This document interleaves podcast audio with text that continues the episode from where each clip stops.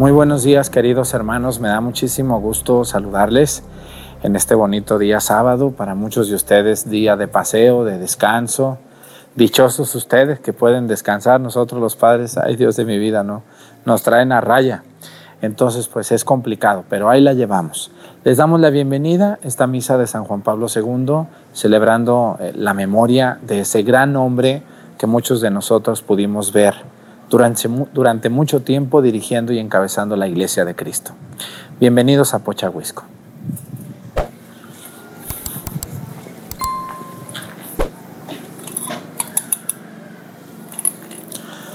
Reverencia a la cruz.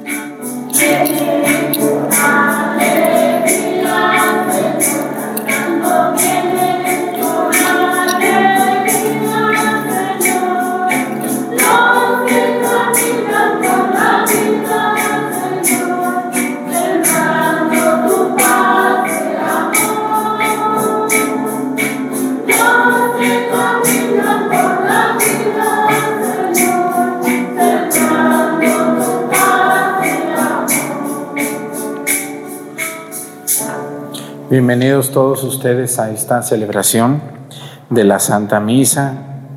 Vamos a pedirle a Dios nuestro Señor por un país. Déjenme que les digo cuál nos toca.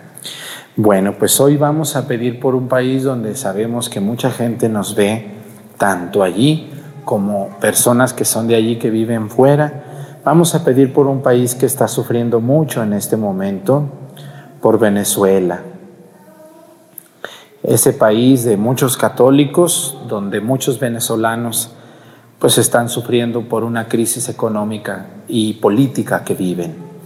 Que Dios bendiga a Venezuela y a los venezolanos que nos ven en Estados Unidos o en otra nación. En México han llegado también muchos, muchas personas venezolanas pues a buscar un mejor futuro para su familia. Pedimos por ustedes, hermanos. También hoy quiero pedir por una diócesis Vamos a pedirle a Dios nuestro Señor por la diócesis. Déjenme ver cuál me falta. Ya casi terminamos. Vamos a pedir por la diócesis de Azcapotzalco,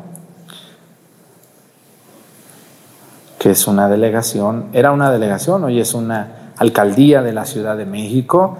Pedimos por todos los sacerdotes que ahí se encuentran, por las consagradas, Ahí han venido alguna vez las monjitas, ¿se acuerdan aquellas monjitas que les trajeron buñuelos y qué más les trajeron? Pulpas y muchos pasteles y todos se los comieron muy bien. Pues muchas gracias. La gente de Pochahuisco es muy generosa, eh, compra todo lo que venga, siempre que sea para ayudar. Son muy buenas personas. A veces se pelean entre ellos, pero son buenos a pesar de todo. Y son chismosos como los que nos están viendo también en su casa. Igual, no crean que el chisme nomás este existe en Pochahuesco. ¿eh? También donde yo soy se dan vuelo. Así que vamos a pedirle mucho a Dios por, por esas consagradas. Un saludo hermanas, allá hasta su monasterio. Eh, también hoy quiero pedir por los laicos, los laicos que nos ven en Azcapotzalco, eh, que Dios les bendiga, hermanos. Un saludo el norte de la Ciudad de México. Dios los bendiga de todo corazón. Y queremos pedir también hoy eh, por un oficio, hoy vamos a pedir por todas las personas que se dedican a organizar fiestas o tienen salones de fiestas o de reuniones. Todos los organizadores, hay personas que ya se dedican a organizar fiestas ¿No ven ustedes cuando se casan aquí les ponen flores y que globos y que el arco y que, y que, otra cosa y que el velo y que, ay Dios mío, casi le ponen un globo a la novia aquí en la cara, ¿verdad? Entonces, pues todas esas personas son muy creativas, es un trabajo. Yo, yo en el seminario siempre me tocaban los adornos, siempre me tocaban. Entonces, pues admiro mucho el trabajo de esas personas creativas que se dedican a organizar fiestas o a animarlas animadores de fiestas o que rentan salones o sillas o mesas o manteles, todos ellos que pues buscan salir adelante con su familia. Vamos a darle muchas gracias a Dios por ellos y también pedimos por todos los hijos ausentes de Pochahuisco. En el nombre del Padre y del Hijo y del Espíritu Santo, la gracia de nuestro Señor Jesucristo, el amor del Padre y la comunión del Espíritu Santo esté con todos ustedes. Pidámosle perdón a Dios por todas nuestras faltas.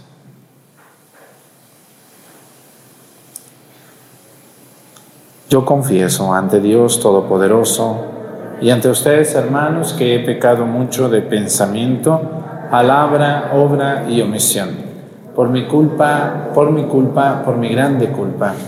Por eso ruego a Santa María, siempre Virgen, a los ángeles, a los santos, y a ustedes, hermanos, que intercedan por mí ante Dios nuestro Señor. Dios Todopoderoso tenga misericordia de nosotros, perdone nuestros pecados y nos lleve a la vida eterna.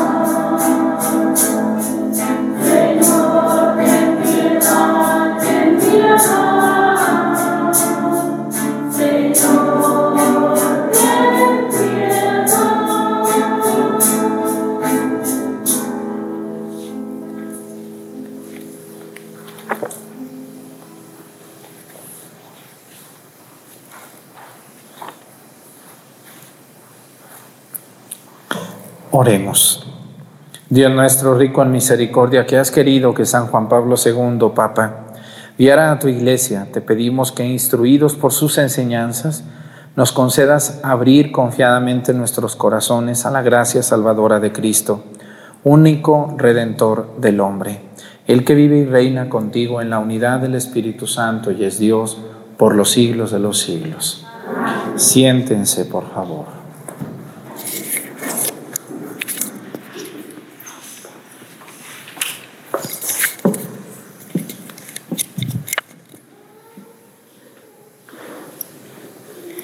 De la carta del apóstol San Pablo a los Efesios. Hermanos, cada uno de nosotros ha recibido la gracia en la medida en que Cristo se la ha dado. Él fue quien Él fue quien concedió a unos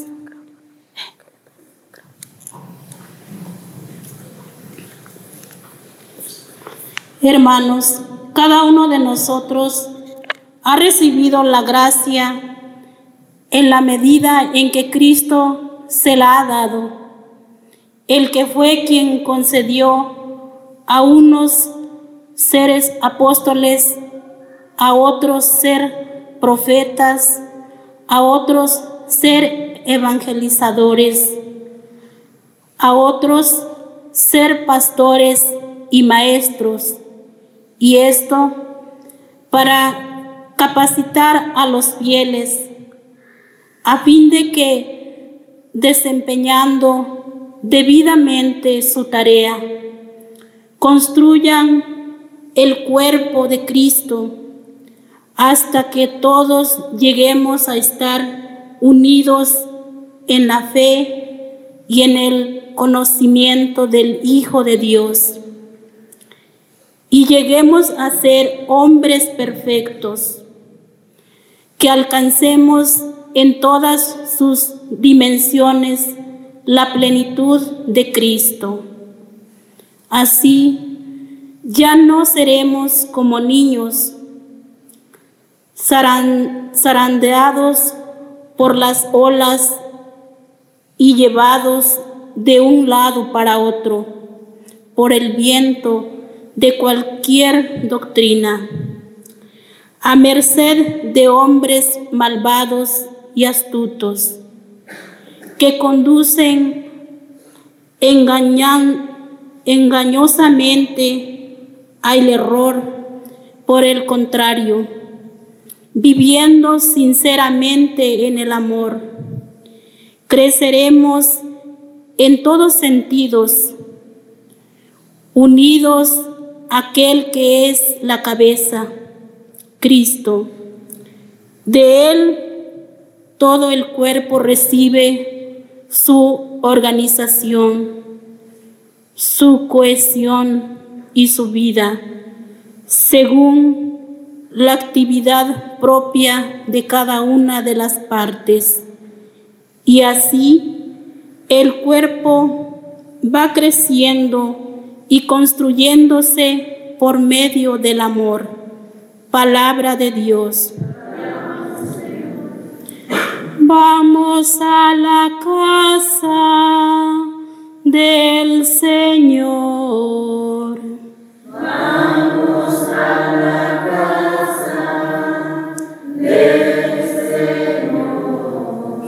Qué alegría sentí cuando me dijeron, Vayamos a la casa del Señor. Y hoy estamos aquí, Jerusalén, jubilosos delante de tus puertas. Vamos a la casa del Señor. A ti, Jerusalén, suben las tribus, las tribus del Señor según lo que a Israel se le ha ordenado para alabar el nombre del Señor. Vamos a la casa del Señor. Se ponen de pie.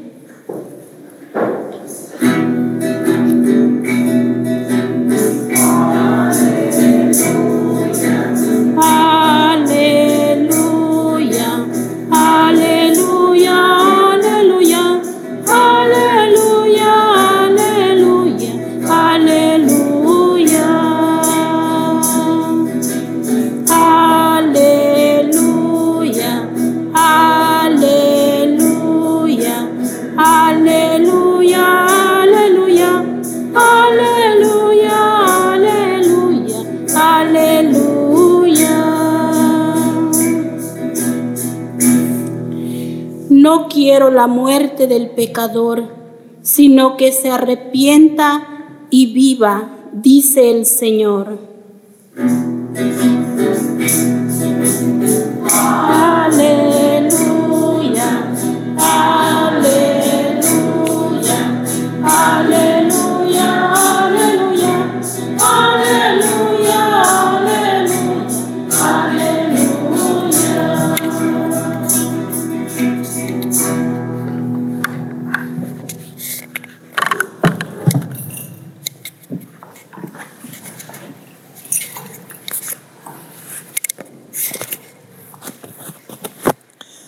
Señor esté con ustedes.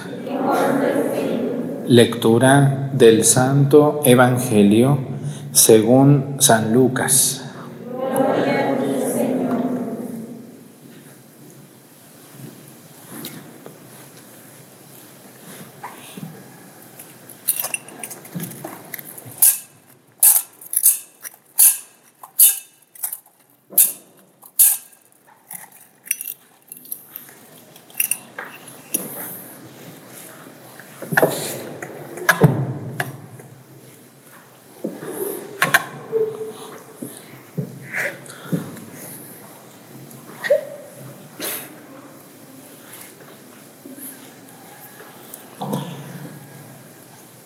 En aquel tiempo, algunos hombres fueron a ver a Jesús y le contaron que Pilato había mandado matar a unos galileos mientras estaban ofreciendo sus sacrificios.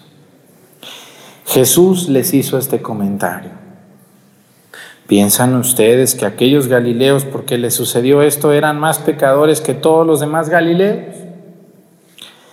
Ciertamente que no. Y si ustedes no se convierten, perecerán de manera semejante. Y aquellos 18 que murieron aplastados por la torre de Siloé, ¿piensan acaso que eran más culpables que todos los demás habitantes de Jerusalén? Ciertamente que no.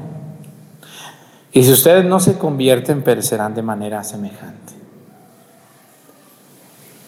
Entonces les dijo esta parábola. Un hombre tenía una higuera plantada en su viñedo. Fue a buscar higos y no los encontró.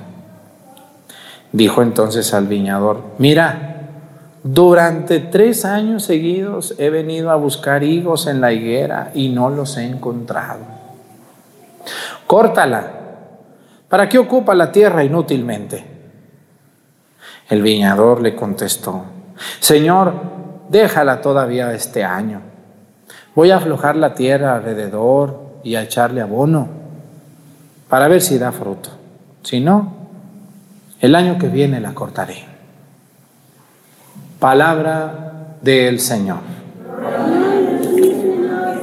Siéntense, por favor.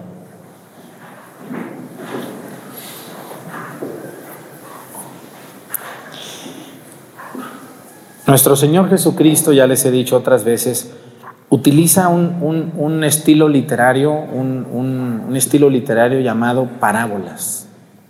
Y las parábolas son aquellos ejemplos de la vida sencilla para dar a conocer verdades muy profundas, muy grandes de la vida de los seres humanos. Hoy utiliza el ejemplo de algo que todo el mundo sabía, por ejemplo, la higuera. ¿Quién de ustedes conoce una higuera? ¿Sí conocen higueras? ¿Quién tiene una higuera en su casa? Aquí no se dan casi los higos, ¿verdad que no? O no los han plantado. Aquí en Guerrero todo se da. Pero todo se da casi. La higuera, eh, la higuera es, un, es un árbol muy noble. ¿Cuántas veces da, da higos al año? ¿Cuántas creen ustedes? Porque allá donde yo soy me acuerdo que mi abuelo tenía, el papá de mi papá tenía una higuera muy chaparra, pero llena de higos. No era una, porque hay otras higueras enormes, pero esta era una higuera chaparra. Y, y, una de higos que daba tan sabrosos. Y pues yo iba a comérmelos también, ¿verdad? Entonces, yo conozco más o menos las higueras y sé que buena parte del año las higueras están pelonas. Son árboles que parecen como los ciruelos. ¿Y han visto las, aquí los árboles de ciruelas y los conocen? Eh, buena parte del año están pelones, ¿verdad que sí? Y de un de repente avientan ciruelas. Es el árbol para mí uno de los árboles más extraños, porque pues siempre los árboles primero dan hojas y luego dan frutos, pero la ciruela está al revés. ¿Verdad que sí? Primero da qué?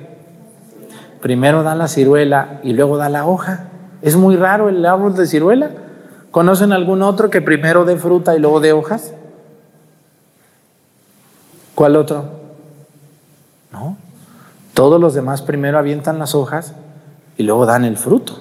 Todos, las naranjas, los limones, las, eh, El maíz primero da hojas, el frijol, la, calabaza, todos primero dan hojas y luego dan la fruta.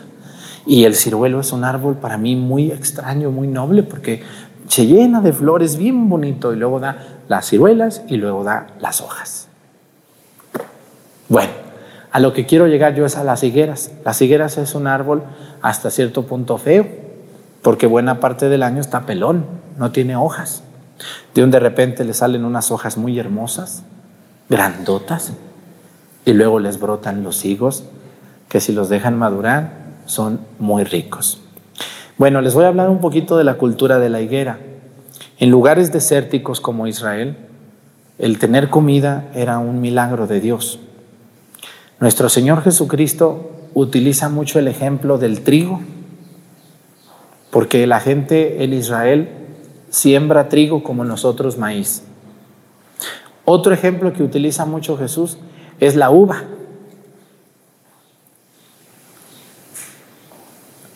Hay muchos viñedos, hay muchos viñedos en Israel que producen uvas, uvas, ¿no?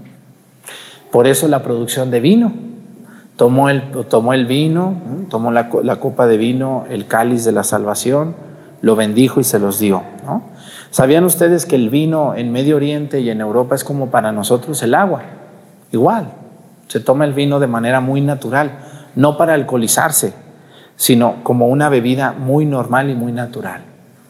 Y otra cosa que utiliza mucho Jesús es el pescado, porque eran pescadores, pero hay algo más, también utiliza la higuera, porque la higuera muy seguramente la Virgen María cosechaba higos, los conservaba en un, en un caso, en un cantarito, y a su hijo Jesús le hacía algunos, algunas, este, ¿cómo le dirá? Algunas semitas de trigo, y luego le metía higo dulce. ¿Se imaginan a qué sabría? Yo estoy seguro que así como su mamá a ustedes les hace las picaditas, ¿verdad que sí? Ay, mamá, no me haces una gordita con frijoles y ahí está la mamá para su muchachito. ¿Ustedes creen que la Virgen María no le dijo, hijo, te preparé unas, unas semitas con higo para que comas higo? Entonces, todas las señoras de entonces esperaban a la higuera con mucho gusto. Los higos los cortaban y los conservaban durante todo el año como mermelada para poder comer el, fruto de la higuera. De hecho, también el higo lo utilizaban ellas para curarse cuando había una herida, se ponían un higo ahí, así, así se curaban. Un higo para curar algunas enfermedades que le salían en la piel. Entonces el higo era una bendición de Dios. Por eso Jesús utiliza la higuera. Dice que había un hombre, ahora para que ustedes me entiendan la importancia de la higuera en, la vida de los judíos, en la vida de Jesús, es muy grande. Es como si ustedes me hablan ahorita de un, díganme un árbol que todos ustedes conozcan, el chayote. Ustedes saben cómo se da el chayote. ¿Cómo tienen que plantar el chayote? ¿Todo el chayote o pedacitos? Todo. ¿Y cuántos chayotes da un chayote sembrado? Uf, qué bonito se ven los árboles así enredados, ¿no? Y los más ricos chayotes son entre más espinosos, más sabrosos. ¿O no es cierto? Muy bien. Vayan a hablarles a los judíos de un chayote y decir, pues, ¿qué será eso del chayote? Bueno, a nosotros también, por eso la higuera, aunque en muchas partes de México se da, no es tan, tan, tan, no se da en todos lados como se da en Jerusalén y no se diga en los tiempos de Jesús. Ellos sabían muy bien cuándo producir y cómo producir la higuera. Por eso el Evangelio de Jesús es un ejemplo maravilloso que todo mundo entendía. Todo mundo entendía. Si yo les hablo a ustedes del chayote, todo el mundo me va a entender y hasta me van a corregir, va a decir, no, padre, así no se planta. Así no se siembra, se siembra así y se siembra en tal momento. Y se le pone esta tierra y se deja salidito poquito de la tierra. Y cuídelo de las gallinas. ¿Se lo saben bien o no se lo saben bien? Claro que sí, solo los atarantados que ya no hacen nada, como algunos jovencitos que ya tienen manos de Barbie, que ya no saben hacer nada, bueno, pues esos inútiles no. No entienden lo que es plantar un chayote y, tan sabrosos que saben los chayotes, y más ahorita que hay, ¿verdad que sí? Bueno, ayer me comí uno, por cierto, esa fue mi cena, un chayote espinoso. Qué rico chayote. Y ya me lo dieron cocido. Pero bueno, vamos a lo que dijo Jesús. Le dijo Jesús, le platicó a un hombre, le dijo, un hombre tenía una higuera plantada, dice, en su viñedo. Fíjense, en su viñedo, quiere decir, donde había viñas. Las viñas son las que producen la uva. Entonces ahí en medio tenía su, su higuera. Dice, y, y fue a buscar higos y no encontró. Dijo entonces, oye, pues ya tres años tiene esta higuera aquí y nomás no me da higos.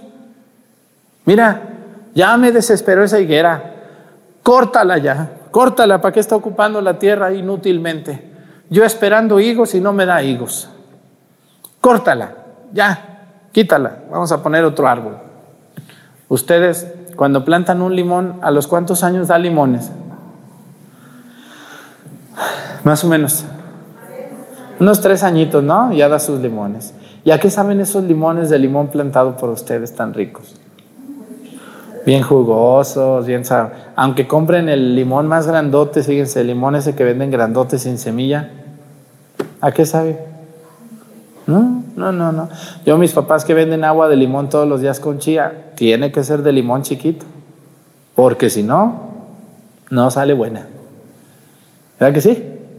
Entre más chiquito el limón, más sabroso es. Sí, yo lo sé. Pero bueno, vamos a hablar de la, de la higuera. Tres años, dice, ya pasaron y no me ha dado higos esta higuera. Córtala ya. ¿Quiénes son? ¿Qué quiere decir Jesús con la higuera? Somos nosotros. Todos ustedes y yo. No venimos a este mundo por casualidad. Dios nos mandó. Dios nos plantó en este mundo, a ustedes aquí en este pueblo llamado Pochahuisco, dijo, ahí voy a plantar a este muchachito, a esta muchachita, que ahora ya está viejita, que ahora ya está viejito, dijo, a este lo voy a poner allí, para que, pero, pero no nos plantó como, como alguien planta un árbol de adorno. Nosotros no venimos a este mundo a hacer adornos, venimos a este mundo a dar fruto. A dar fruto. Y tarde o temprano va a venir Dios a buscar frutos en estas higueras. ¿Y qué va a encontrar? En algunos nada. Higueras llenas de hojas sin higos. Otras higueras pelonas. Otras higueras con higos muy desabridos que ni se antojan comerse. Y entonces, ¿qué nos enseña el Evangelio del día de hoy? Dice que la higuera tiene que dar frutos y el dueño quería ver los frutos y no había higos. Córtala. ¿Por qué está ocupando el lugar inútilmente? Bueno, miren, ¿cuáles son los frutos que Dios espera de nosotros? ¿Cuáles son esos frutos? Pues los frutos espirituales, por ejemplo, ser una persona solidaria con los que no son de mi familia, porque luego, a ver, si yo les preguntara a ustedes, ¿me podrían decir algún fruto? ¿Algún higo que tengan por ahí escondido? ¿Qué me dirían ustedes? Padre, yo, fíjese que gracias a la voluntad de Dios ahora me ha comido en la iglesia. Cuando puedo vengo y, y les ayudo a hacer el aseo. ¿eh? Gracias a los regañadones que usted me ha dado, Padre, ya se me ha quitado lo coda. Yo era bien coda, padre. No invitaba, pero ni un vaso de coca a la gente siquiera. Ahora me duele, pero ya soy más compartida. Estoy aprendiendo a compartir lo que Dios me ha dado. Pero lo estoy compartiendo con los que no son de mi familia. ¿Qué otro fruto quiere Dios de nosotros? La amabilidad. Yo antes, padre, iba por la calle y a nadie saludaba, como si fuera caminando una momia, así. Yo era una momia. Bueno, tiene cara de momia todavía, eso no se puede cambiar, ¿verdad? Pero, pero antes era más momia, padre. Y momio también, ¿verdad? Que son, yo creo que los viejos somos más momios que las mujeres. Tenemos cara de momia. ¿Se han visto las caras de las momias? ¿No han visto alguna vez las momias de Guanajuato?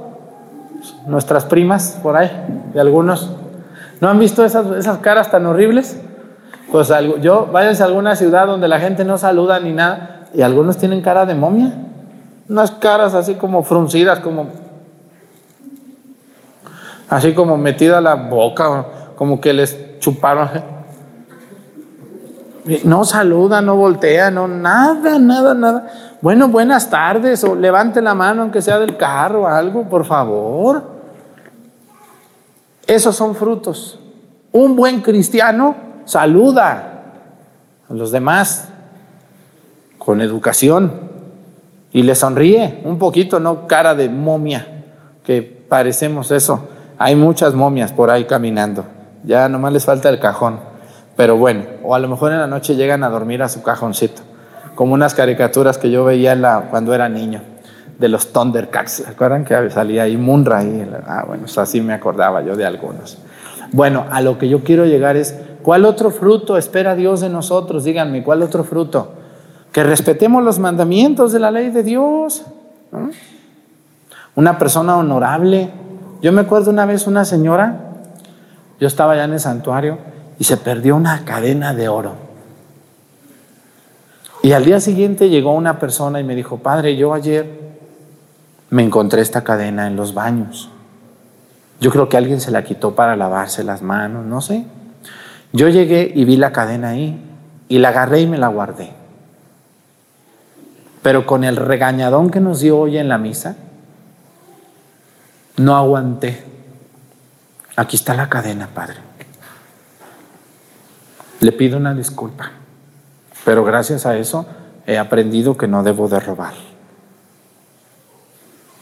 Muy bien, le dije, te felicito. ¿De algo está sirviendo este padre regañón? De algo. ¿Qué otro fruto es agradable a Dios? Pues todas las personas que estamos aquí en la iglesia, miren, hoy no es día que obligue la misa, o si obliga la misa hoy. ¿Y entonces por qué vinieron ustedes a misa? ¿No tienen que hacer o qué? ¿Por qué vinieron? Se dice, por gusto, Padre, por gusto, nomás por eso vine. Porque he entendido que necesito de Dios. Y ese es un fruto, ese es un fruto muy grande. Es un higo grandote, jugoso, dulce. Cuando una persona ya no viene a fuerzas a la iglesia, cuando ya alguien es capaz de mover sus piecitos y decir, yo voy a ir con mi Señor por el mero gusto que tengo. No nomás el domingo, el domingo voy porque sé que debo de ir, pero voy el sábado y voy el jueves y voy el viernes y si puedo, voy. Y voy con gusto. Ese es otro fruto que Dios ha hecho en ustedes. Y puedo poner muchos más frutos. El asunto es que hay algunos que pasan la vida y llegan a ser viejos y son unas higueras ya todas torcidas y todas viejas y nunca dieron higos.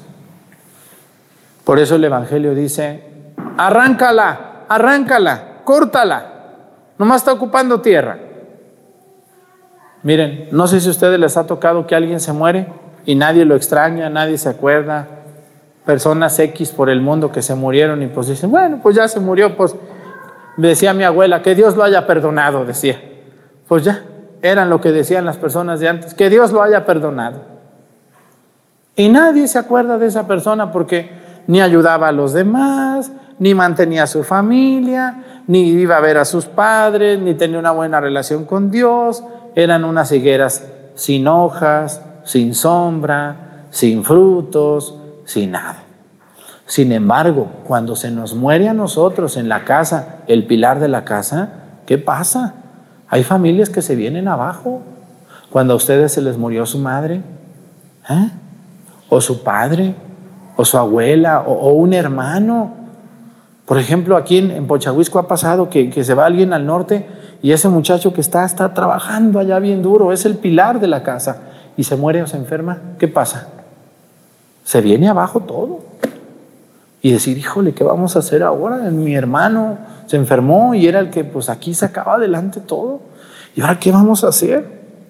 Fíjense cómo, cómo unas higueras llenas de higos se extrañan, ¿no? Pero cuando la higuera no da nada, no, pues, se murió Fulgencio, se murió Doña Chana, pues hay que Dios la haya perdonado. No pasó nada. Por eso Dios dice, arráncale, dice, dice el dueño, el encargado, dice, no, Señor, dice, mira, vamos a darle chance, ¿por qué no le, le arrimamos tierrita, le ponemos abono? A ver si, a ver si para el otro año da higos, ¿cómo ves? Dale una última oportunidad. ¿Quién quiere decir esto? Bueno, a lo mejor la misma higuera habló. Miren, hay personas que lo único que necesitan es como un empujón, que alguien los aviente. Y un empujón es animarlos. Un empujón es darles una oportunidad a las personas. Muchos jóvenes hoy quieren poner un negocio. ¿Quiénes son los que los desaniman? Sus propios papás a veces. La suegra. La tía envidiosa. El primo envidioso. No, primo, ¿para qué pones eso? No, no, no, eso no sirve, no, no, te va a ir bien, no seas tonto. Y ya, ya me lo desanimaron, ¿verdad que sí? Pero aquí no pasa que los desaniman, ¿no? Sí los desaniman. ¿Ustedes creen que cuando me animé con ustedes a hacer el templo, todos me iban y me decían, ay, Padre Arturo, muy bien, qué bueno que lo va a hacer? ¿Sí creen? Hubo voces que fueron y me dijeron, no, ¿para qué? Con ese que tenemos está bien. Eso no sirve. Pues ese que dice nunca viene a nada, pues no sabe, ¿verdad? No sabe. Si apenas ahorita miren, estamos como unas 30 gentes y apenas cabemos. Muchas personas, en lugar de arrimarle tierra a la, a la higuera, le echan agua caliente. Yo me acuerdo una vez en mi pueblo, había un árbol que estorbaba mucho y no lo dejaban cortarlo. El ayuntamiento dijo, no, no, no se puede, no se da permiso de cortarlo. Y una señora, yo la veía, yo estaba con, yo andaba en el chisme, como todos los niños somos muy chismosos. Y yo veía a la señora de esa casa que en las mañanas, porque mi abuela barría la calle a las 5 de la mañana. ¿Sí se acuerdan de su abuela? A las 5 de la mañana mi abuela andaba y yo dormía allí y pues me despertaba. Porque a las seis nos íbamos a misa, casi todos los días. Entonces, pues yo me asomaba y yo veía a la señora que a las seis de la mañana salía con una cubeta de agua caliente y le echaba al árbol, y le echaba al árbol, hasta que se secó. Y entonces lo cortaron. Y yo me acuerdo mucho de ese ejemplo porque digo, hoy hay mucha gente que le echa agua caliente a los demás. Cuando yo veo que alguien tiene muchas ganas de trabajar, a veces no los dejan. ¿Se imaginan ustedes cuántos, cuántos jóvenes de Pochahuisco podrían ser muy buenos presidentes municipales? ¿Se imaginan? ¿Se imaginan cuántas mujeres de Pochahuisco podrían ser buenas comisarias? ¿Eh? ¿Verdad que sí? ¿Se imaginan cuántos jóvenes de Pochahuisco podrían sembrar aquellos cerros que nadie siembra, pero el tío tacaño no se los presta, ni se los renta, ni se los vende. ¿Se imaginan? ¿Cuántas oportunidades hay? Y a veces los que somos más grandes no les damos chance a los más jóvenes.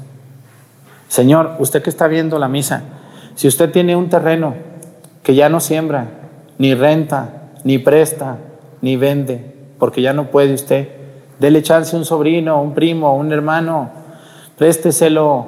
Dele chance al joven. Dígale, primo, te lo voy a prestar. Mira, el primer año te lo voy a prestar. Si te va bien, me das algo. Ya para el otro año hablamos de dinero. Hay que darle chance a las higueras que están tiernitas. Nosotros ya estamos viejones. Hay que darle chance. Porque los primeros que acabamos con los árboles frondosos somos nosotros. A mí hubo quien en el seminario me dijo, tú no debes de ser sacerdote porque eres muy hablador y eres muy, etcétera, etcétera. Me lo dijeron gente muy poderosa. Y yo me agüité, yo me desanimé. A mí me dijeron, esa forma de hablar no es correcta. Y yo estaba tiernito, yo tenía 18 años, 17 años, y yo creía eso.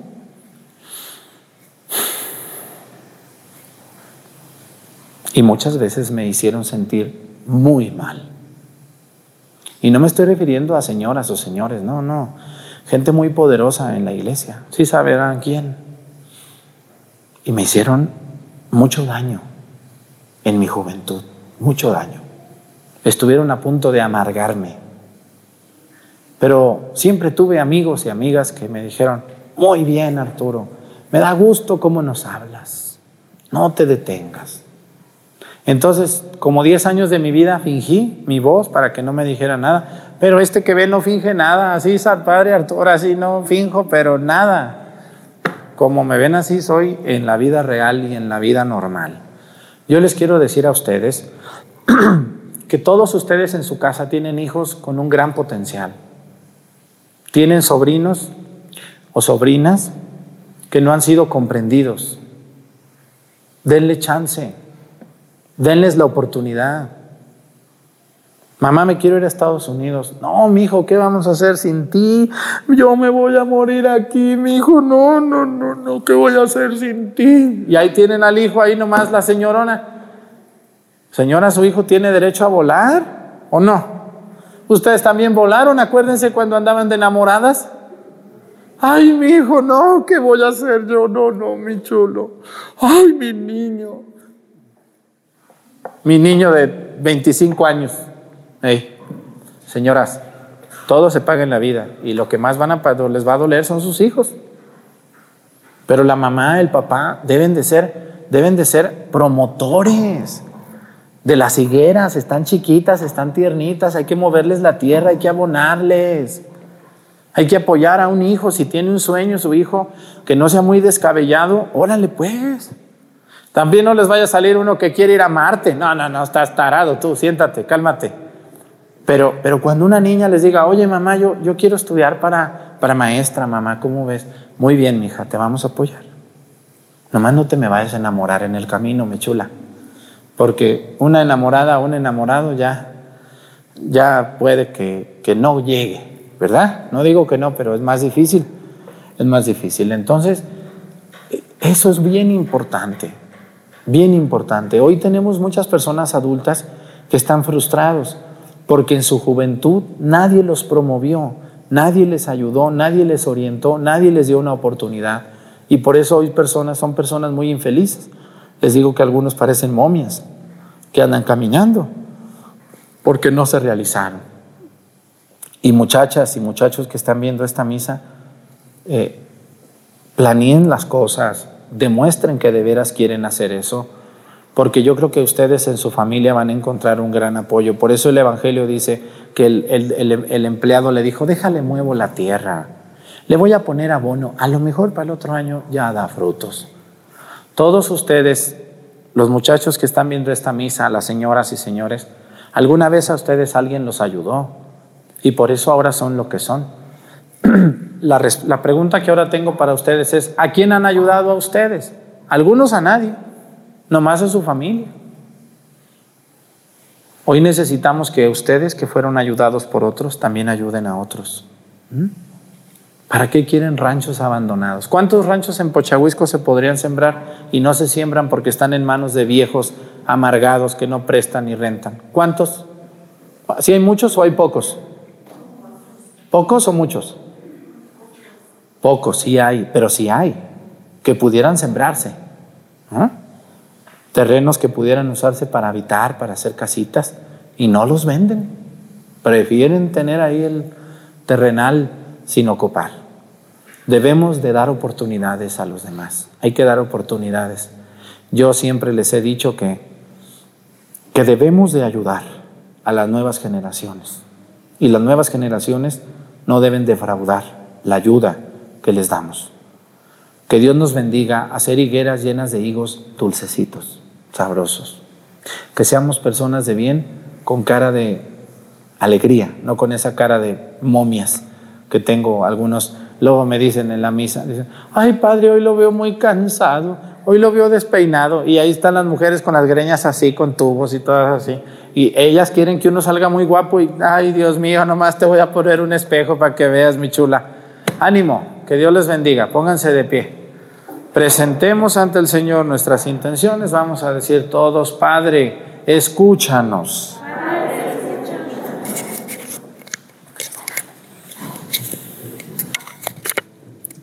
Para que el Señor conceda los dones del Espíritu Santo a todos los pastores de la Santa Iglesia y para que por su ministerio configuremos nuestras vidas con el Evangelio.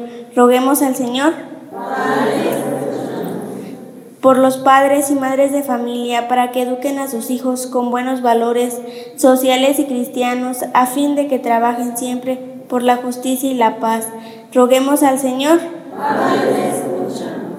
por nuestros hermanos que están sin empleo, por los que sufren a causa de la violencia, para que Dios nos ayude a salir de nuestra comodidad y atendamos a sus necesidades con nuestra caridad. Roguemos al Señor. Por las familias que forman nuestra comunidad parroquial, para que sean a ejemplo de la Sagrada Familia de Nazaret, fermento de santidad y ejemplo de caridad para el mundo. Roguemos al Señor.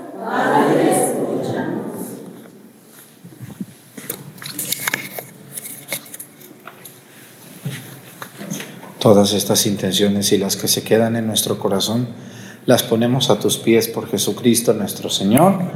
Siéntense, por favor.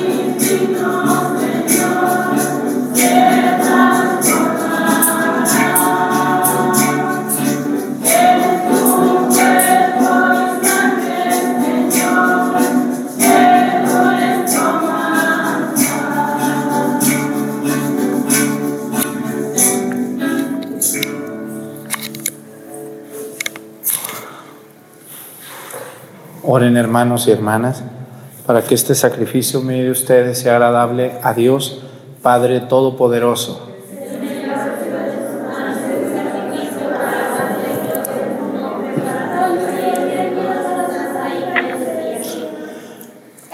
Recibe, Señor, este, con este sacrificio para tu gloria, tu pueblo que ofrece en honor de San Juan Pablo II, y concédenos alcanzar la eterna salvación.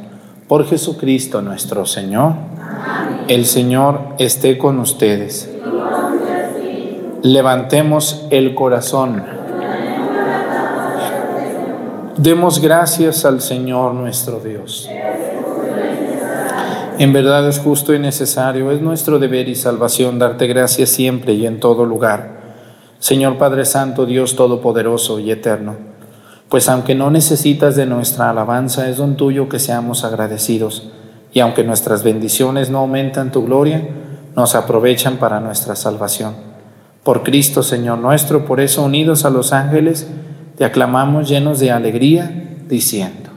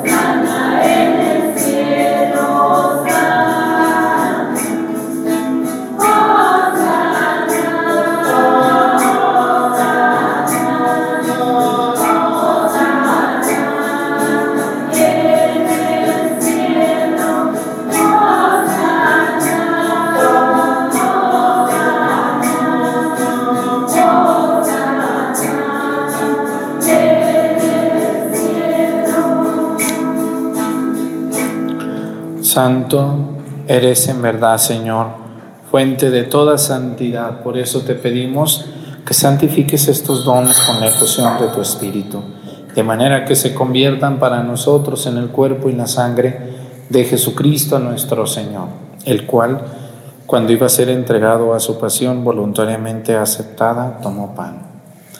Dándote gracias, lo partió y lo dio a sus discípulos, diciendo, Tomen y coman todos de él, porque esto es mi cuerpo, que será entregado por ustedes.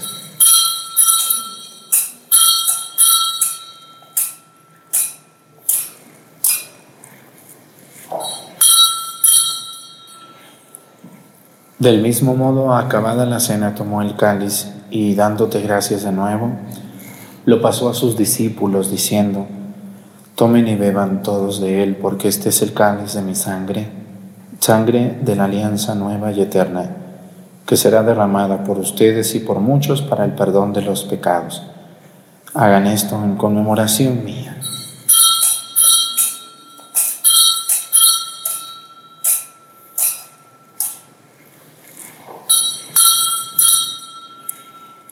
Este es el sacramento de nuestra fe.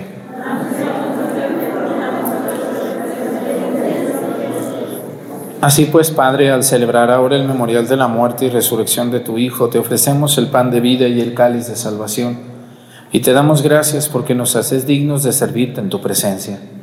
Te pedimos humildemente que el Espíritu Santo congregue en la unidad a cuantos participamos del cuerpo y la sangre de Cristo. Acuérdate, Señor, de tu iglesia extendida por toda la tierra, con nuestro Papa Francisco y nuestro Obispo José de Jesús y todos los pastores que cuidan de tu pueblo, llévala a su perfección por la caridad. Acuérdate también de nuestros hermanos que se durmieron en la esperanza de la resurrección y de todos los que han muerto en tu misericordia, admítelos a contemplar la luz de tu rostro. Ten misericordia de todos nosotros y así con María, la Virgen Madre de Dios, con su esposo San José, con los apóstoles y los mártires y cuantos vivieron en tu amistad a través de los tiempos, merezcamos por tu Hijo Jesucristo compartir la vida eterna y cantar tus alabanzas.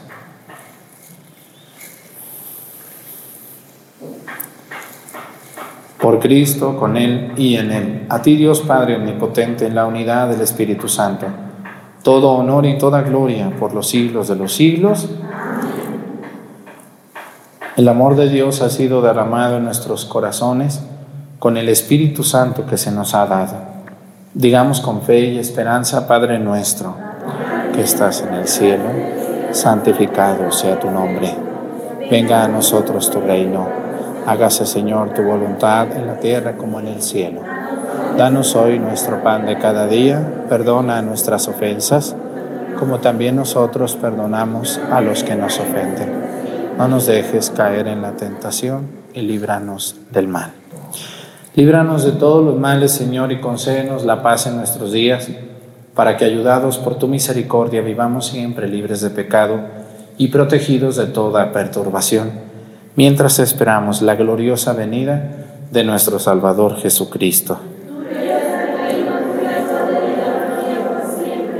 Señor Jesucristo, que dijiste a tus apóstoles, la paz les dejo, mi paz les doy. No tengas en cuenta nuestros pecados, sino la fe de tu iglesia, y conforme a tu palabra, concédele la paz y la unidad. Tú que vives y reinas por los siglos de los siglos, que la paz del Señor esté con ustedes. Vamos a darnos con nuestra cabeza un saludo de paz.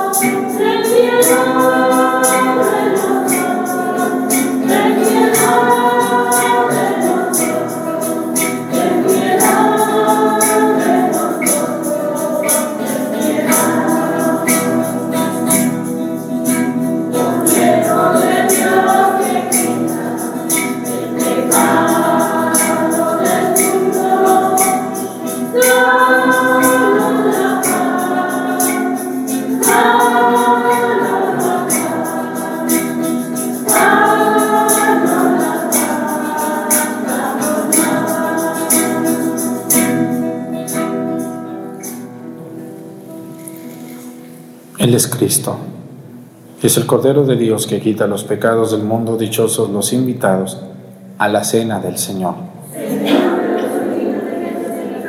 La palabra tuya bastará para sanarme.